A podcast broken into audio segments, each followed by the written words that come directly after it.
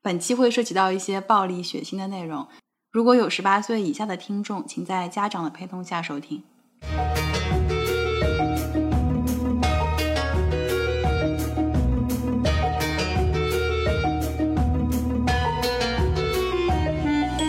嗨，欢迎回到《杠一下童话》，我是卡米。我是 Tiffany，我们上次讲到格林童话里莴苣姑娘的故事原型，嗯，我还记得你在讲快要讲原型故事的时候，很有心机的断了。哎，对， 我们就马上接上。莴苣姑娘啊，我们就说长发公主吧。她的其中之一的一个原型故事，是发生在基督教还属于邪教和异教的这么一个时期。嗯，简单的来说就是基督教早期。对，那个时候罗马有个富商，他有个女儿叫芭芭拉。她的故事是由十三世纪一个热那亚的大主教记录下来的，就是他这个故事至少是早于十三世纪，但是又是基督教刚成型的年代。那基督教刚成型的年代其实是工业，我记得是公元一世纪中叶，那可能还要再往后推个一两个世纪吧，可能是三世纪或者四世纪的一个时候。嗯，你说的这个十三世纪，我感觉好古老，对，十三世纪离我们多少年了？不知 道。我数学不好，不要问我。即便是十三世纪的罗马，它当时也并没有被基督教完全的统治，嗯但是当时的基督教是处于疯狂发展教徒的一个时期。嗯整个十三世纪，基督教的经院哲学的一个体系，嗯，经是经典的经，院校的院，它这个经院哲学的一个体系发展到了巅峰，也正是有了十三世纪的整套哲学理论的奠基以及信奉的扩张。到了十四世纪的时候，基督教才有底气去打击那些所谓的异教徒。嗨，就他可以说，不信基督教的都属于人间败类。这个不是原话啊，但就是这个意思。嗯，就他曾经他在萌芽期的时候也被这么打压过，对，然后他自己发展了，就是这么打压别人。我心肠胆呐、所以芭芭拉的父亲，嗯，就是我们这个原型故事的女主角。那她的父亲呢，是一个罗马富商，他在当时是一个不愿意受基督教思潮影响的人。嗯因为当时基督教被认为是异教嘛，那他也不愿意自己的女儿受到外面传教士的影响，那怎么办呢？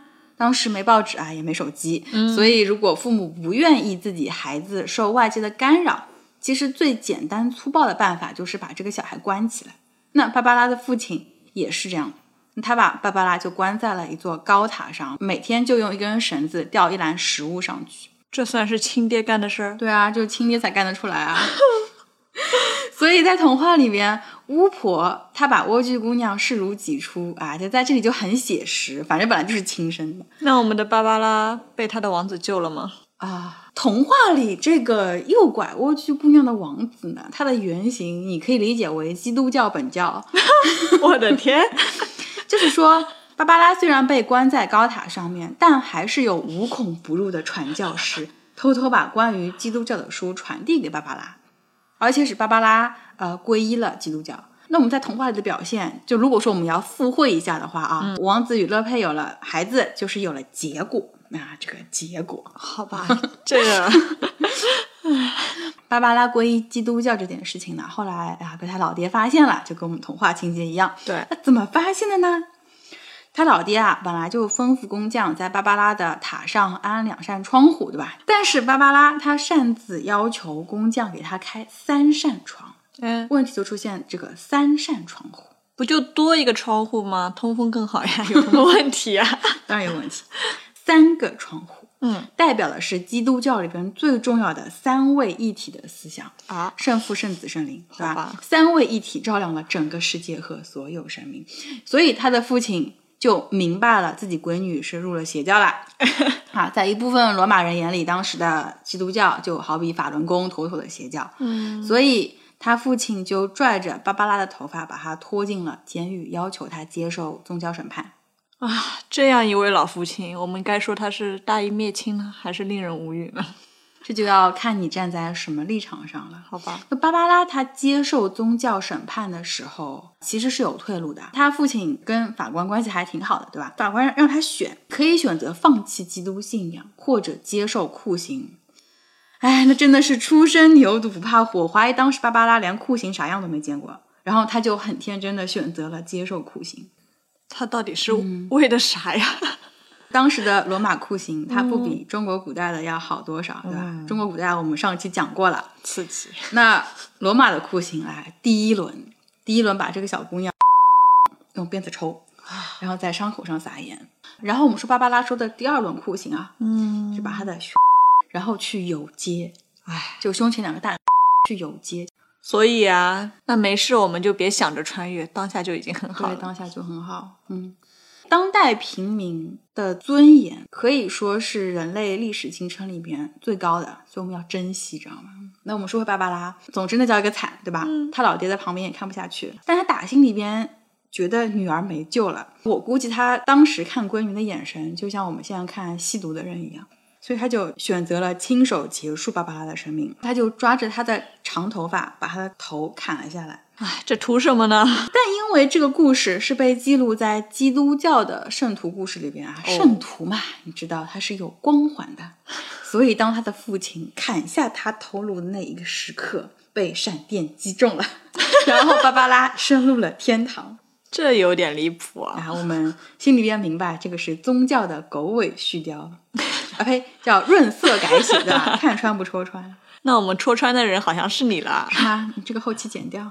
我们现在如果去逛欧洲的博物馆，如果说你看到一些宗教题材的画作，是看到说是一个中年男子扯着一个年轻女子的长发，然后挥剑作势要砍她，那表现的就是圣徒芭芭拉的故事。那这个故事我听下来，好像和格林童话里面的长发公主差还挺多的。对啊，关于乐佩能把头发放下来再吊一个人上去这种操作，正常人脑细胞是想不出来的。这个我想象了一下，除了头皮疼，好像没有别的想法了。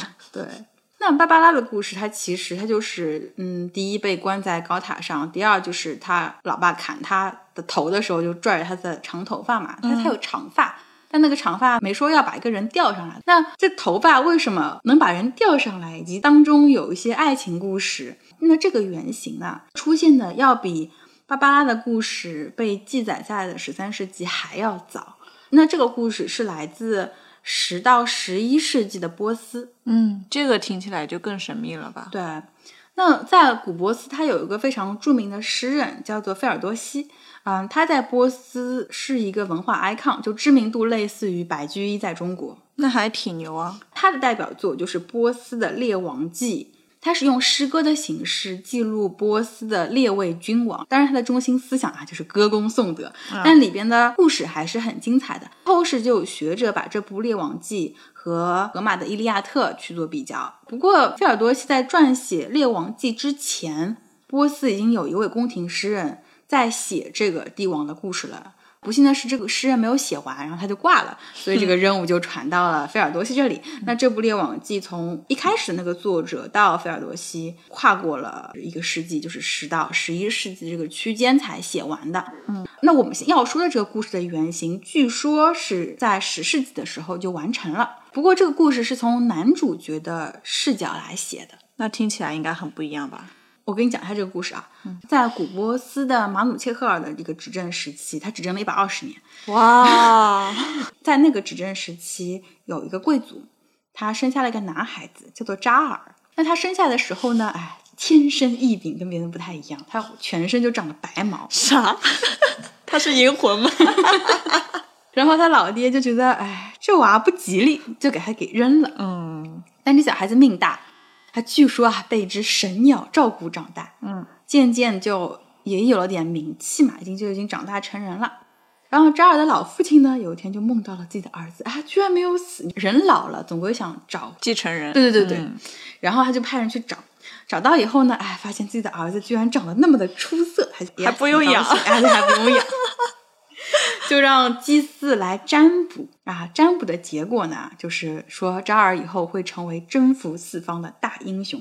嗯，对，在那个古波斯的文化里面，它也是有英雄文化的，这个和希腊文化会比较相似。然后这个老父亲啊，就喜出望外，马上领着扎尔去王宫觐见，就波斯王就给扎尔赐下了封号。扎尔的父亲他算是一个领主，就是一个小的国王吧，然后波斯王是一个封建大领主。那听起来扎尔就是认祖归宗了了。对，扎尔从孤儿逆袭为高富帅以后呢，就过了不久，他老父亲就出去打仗了，就让扎尔作为继承人监国。还有一种说法就是直接让他继承了王位。嗯，那扎尔把自己的领地也治理得很不错，那就是说他在政治上还是很有造诣的。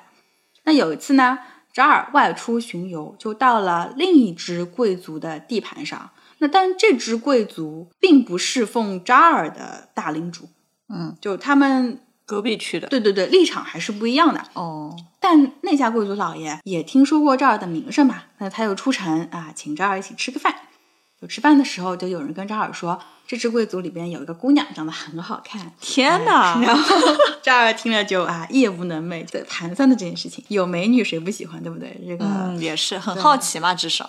但是这支贵族他们的信仰和扎尔他们家的不一样，就属于异教徒。哦因为在那个时候，宗教信仰是一个划分敌我阵营的一个标志之一，这样。唉，哎太难了。扎尔他不愿意跟异教发生什么关联，所以第二天那个贵族老爷就请扎尔到他自己家里去做客，然后扎尔就回绝了。那这个时候我们肯定要坐等他打脸了。，对对对，这个打脸任务就落在了那个传说中很漂亮的姑娘身上。哎从身份上来讲，她跟扎尔是平等的，她可以算是一位公主。嗯她名字叫做贝鲁达。贝鲁达本来她听说自己老爹要请扎尔来家里做客的时候是挺开心的，因为她老爹对扎尔就是很满意，就是一直在夸他怎么怎么英武不凡，你知道吗？然后她女儿听了也心动了，但扎尔最后没有来，她就很失落。后来她有五个侍女，其中一个侍女听了之后呢，就想帮一下她的自家公主，啊也就是传说中的红娘 嘛。对，就是这个套路。这个时候，扎尔他是驻扎在贝鲁达家的那个城外，嗯，他就派自己的侍卫，因为扎尔他对贝鲁达也有心思嘛，呃，就是啊，一边的侍卫，一边的侍女啊，就来回传话，就像极了网友聊天，你知道吗？然后有一堆人围着吃瓜，啊，聊了一阵子，就感觉这个氛围啊，已经烘托到可以奔现见面了。哦，然后他们就约了一个月黑风高夜，在城墙上私会。那贝鲁达他在城墙上，扎尔在城墙之下，那扎尔上不去怎么办呢？ 哎，请注意，我们这边长发公主的经典 要来了。对的，这个贝鲁达他就把自己的头发放下来，让扎尔抓着自己的头发爬上来。也就是说，这个公主大概是不知道什么叫扯头发。对他应该从来没有被人扯过头发，就不知道有多疼，你知道吗？嗯，但扎尔知道有多疼，所以他就找了根绳子套在墙头爬上去，就完全没有抓那个头发。那就是说头发好像没有用武之处。 对啊，真的抓了，估计这公主就秃了，你知道吗？ 然后扎尔上去之后，两个人就算私定终身啦。哦，但是扎尔上面那个大领主，在这个时候就打算派扎尔去征讨贝鲁达父亲的领地。嗯，贝鲁达的父亲，一方面他知道女儿私定终身，就是特别生气，知道吗？就想把他给宰了。哎，但另一方面，他要听说扎尔要攻打自己，他也很慌，怎么办呢？那我们的贝鲁达就可以嫁给扎尔了。对，就联姻，嗯成就政治，也成就了爱情，就算是皆大欢喜。嗯，这么说的话，芭芭拉的故事，再加上我们这个《波斯列王记》里面扎尔和贝鲁达的故事合并在一起，就是长发公主的原型了。但也不完全是，哦，因为格林兄弟在编写格林童话的时候，他们做的工作是收集民间故事，而不是创作故事。所以在长发公主进入到格林童话之前，她的第一个成型的故事版本是意大利的作家巴西莱写的。巴西莱他比格林兄弟早了大约两百年，那不就是爷爷辈的吗？按照那个时代的寿命，太爷爷辈也是可以的。巴西莱他是意大利的一个方言文学作家。嗯，什么叫做方言文学呢？就好比说，我们上世纪流行粤语歌嘛，嗯那粤语歌的歌词是广东方言，那个歌词就是可以属于方言文学。再比如说，如果我今天用上海话的读音来写一个故事，它也是方言文学。啊，那但西欧的文字属于表音文字，不像我们中文是表意文字，所以在最开始的时候，西欧的文字就是完全按照他们语言的发音去拼写的，但它没有官话，官话就是首都的话，嗯，然后但是其他地区的话就啊属于方言嘛，嗯，这个我还是知道的。所以我们的欧洲人直接是学对方的语言，就有种学方言的感觉了。对啊，但是这位巴西莱他出身不高，他在好几个宫廷里面都当过侍从，早年也当过兵，所以一方面他知道贵族的日常，另一方面他也知道穷苦人的日子他们是怎么过的，所以他就仿照十日谈的架构，用那不勒斯的语言写了一部五日谈。他故事里边，他就是有五个老太太，每个人呢就讲一个故事，五天就是五十个故事。而且里边这些故事是可以相互关联的，每个故事它就会还对应一个道理，就有有点像寓言这种形式。但是寓言它是比较短小的，那五日谈里边的故事呢就略长一点。有一部很经典的音乐剧，中文翻译成《魔法黑森林》呃，我不知道之前有没有跟你讲过，就它就很明显的参考了五日谈里面。角色之间的一个梦幻联动，它就是把灰姑娘、长发公主、豌豆与杰克、小红帽这几个故事串在一起。哦，听起来有点意思。啊 就总之，五日谈在欧洲的古典童话的历史上还是很重要的。就我们耳熟能详的，像灰姑娘啊、穿靴子的猫、白雪公主、画眉嘴国王、睡美人等等等等这些经典的故事，在五日谈里边是能够看到比格林童话收录的时候更加早期的一个版本。嗯，但是这本书我好像是第一次听到过。对，它的名气不是很大，嗯，至少在我们中国国内知道的人还是不多的。嗯，那很多人都认为夏尔佩罗的《鹅妈妈故事集》，它算是欧洲古典童话的鼻祖了。事实上，巴西莱的《五日谈》的成书年代要早于《鹅妈妈故事集》好几十年，可以说《五日谈》才是欧洲第一本古典童话故事集。那也有可能是因为方言写作的受众面太小了。对，那后来这本书就被格林兄弟搜罗到了嘛，就帮忙友情宣传了一番，就是那种大 V 推荐，你知道吗？ 图 什啊，对。然后五日谈才开始有了一点名气。在《五日谈》里面的长发公主又是不一样的情节了吧？对它大致的情节和格林童话是相似的，不过《五日谈》里面乐佩的母亲是怀孕以后才去偷了女巫的菜，而且那个王子是很明显的对乐佩见色起意，是直接把她给偷走了。唉，所以还好他长得帅吗？是的，就如果说王子是个土肥圆，那就直接算绑架。就我这里不是颜值歧视啊，因为你只有长得帅，然后有才能好感让女度嗯孩子动心，对，然后女孩子才愿意跟你走。怎么说呢？就是颜值有的时候还是挺重要的。那最后的结局是大团圆吗？对，其实迪士尼的版本在后半段主要参考的就是《五日谈》里边的情节。最后，乐佩跟王子一起克服了巫女设置的重重考验，幸福的在一起了。刚才有说过，《五日谈》里的每个故事都会对应一个道理。那这个故事它对应的道理就是，哪怕一夕的快乐，也可以抵消漫长的痛苦和磨难。啊，这怎么感觉跟我印象当中长发公主要表达的意思，不能说完全一样，只能说是毫无联系吧？你心里的长发公主，基本上它属于一个冒险故事。嗯，但古典童话里面冒险故事的主角往往是男性，其实很少有以女性为主角的冒险故事。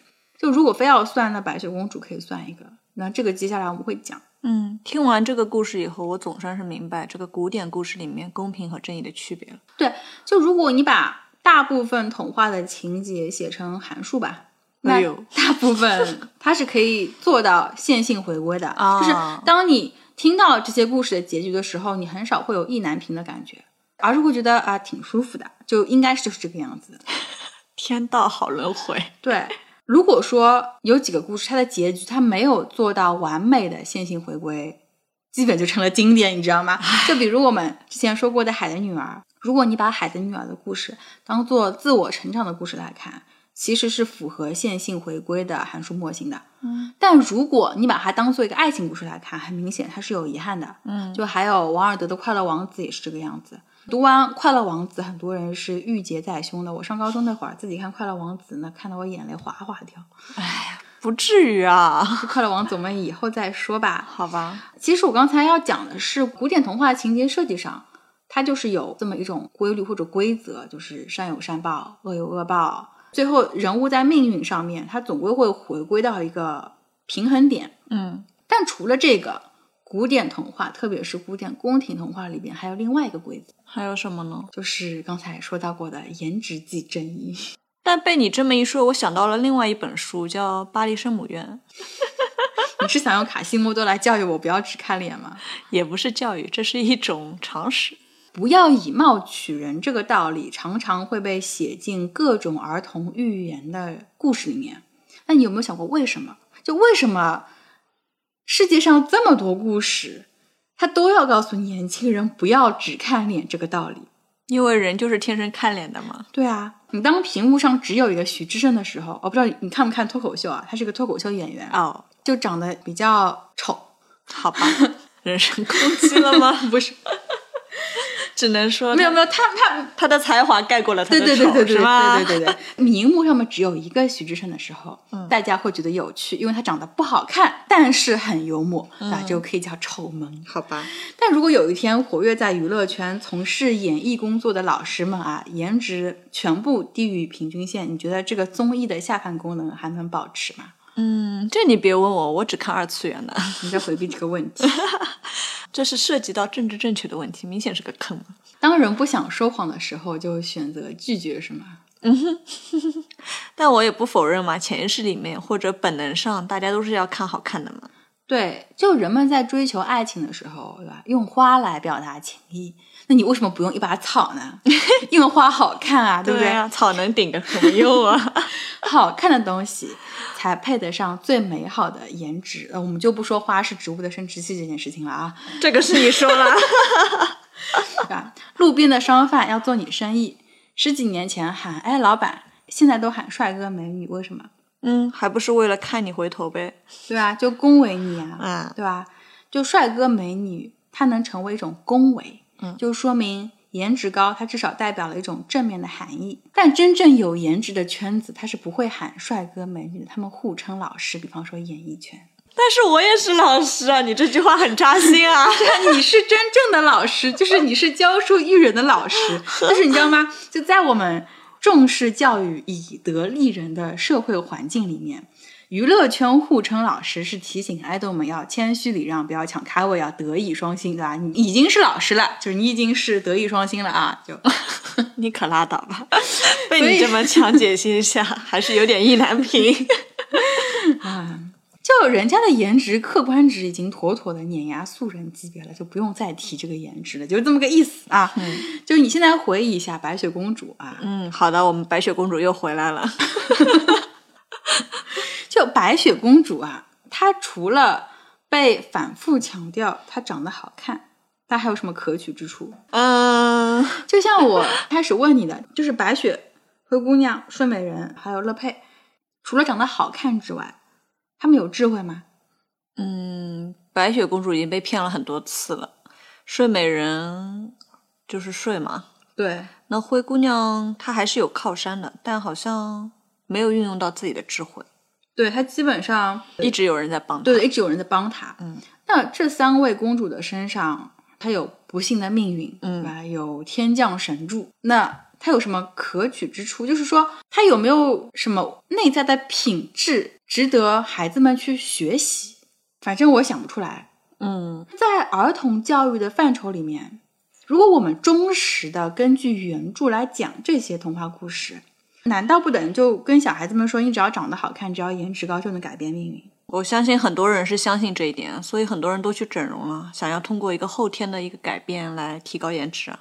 我不否认颜值高的人的确是有社交红利，但它不是唯一的社交红利。美貌难道就是女性的唯一竞争力吗？那不止啊，因为颜值高的男性也会有竞争力。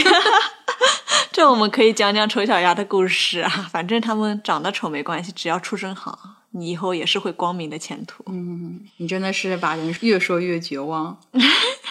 颜值和出身都是我们没办法改变的事情。嗯，那现在教育小孩子要讲求的，你要肯定他的努力，而不是赞美他的天赋，是不是？那为什么呢？就是要让他明白，他的命运在一定程度上是可以靠后天的努力去改变的。就幸福的人生可以靠自己的勤奋、善良和智慧去争取的。嗯，那如果说你只强调他的颜值跟出身的话，那他就躺平吧，他就只能说：“妈，你为什么不好好挣钱？爸，你为什么不是富一代？”嗯，这一句话的话，我实际上在很多零零后的小朋友嘴巴里面有听到过。 那在童话故事里面，我们也说到有很多男主是凭借他们的聪明才智娶到公主的故事嘛。阿拉丁不就这样的吗？对啊，但你也说这是男性主角，阿拉丁是个男性主角。好吧，那你可以在欧洲的古典故事里边，不一定是童话啊，你能不能给我一个女性主人公，通过聪明才智而不是美貌获得幸福人生的故事？嗯，应该是有的吧，但是我想不到，嗯，现在想不到，嗯再让我等 等，下一次告诉你。等你想到以后我们再聊。嗯，好的，《我感觉《简爱》算一个，简爱》还行，不算很漂亮，所以说它没有靠美貌啊，聪明才智算是有一点。嗯，聪明才智那是特意刻画的，《音乐之声》算吗？音乐之声好像也算，但它不属于欧洲古典故事。啊，对，，它不，它近现代对它它是近代的，它是女性运动之哎，后的一千零一一夜，这个事儿下期 讲。这好了，杠一下童话，我是卡米，我是 Tiffany，我们在下期等你。已经被我猜到主题了。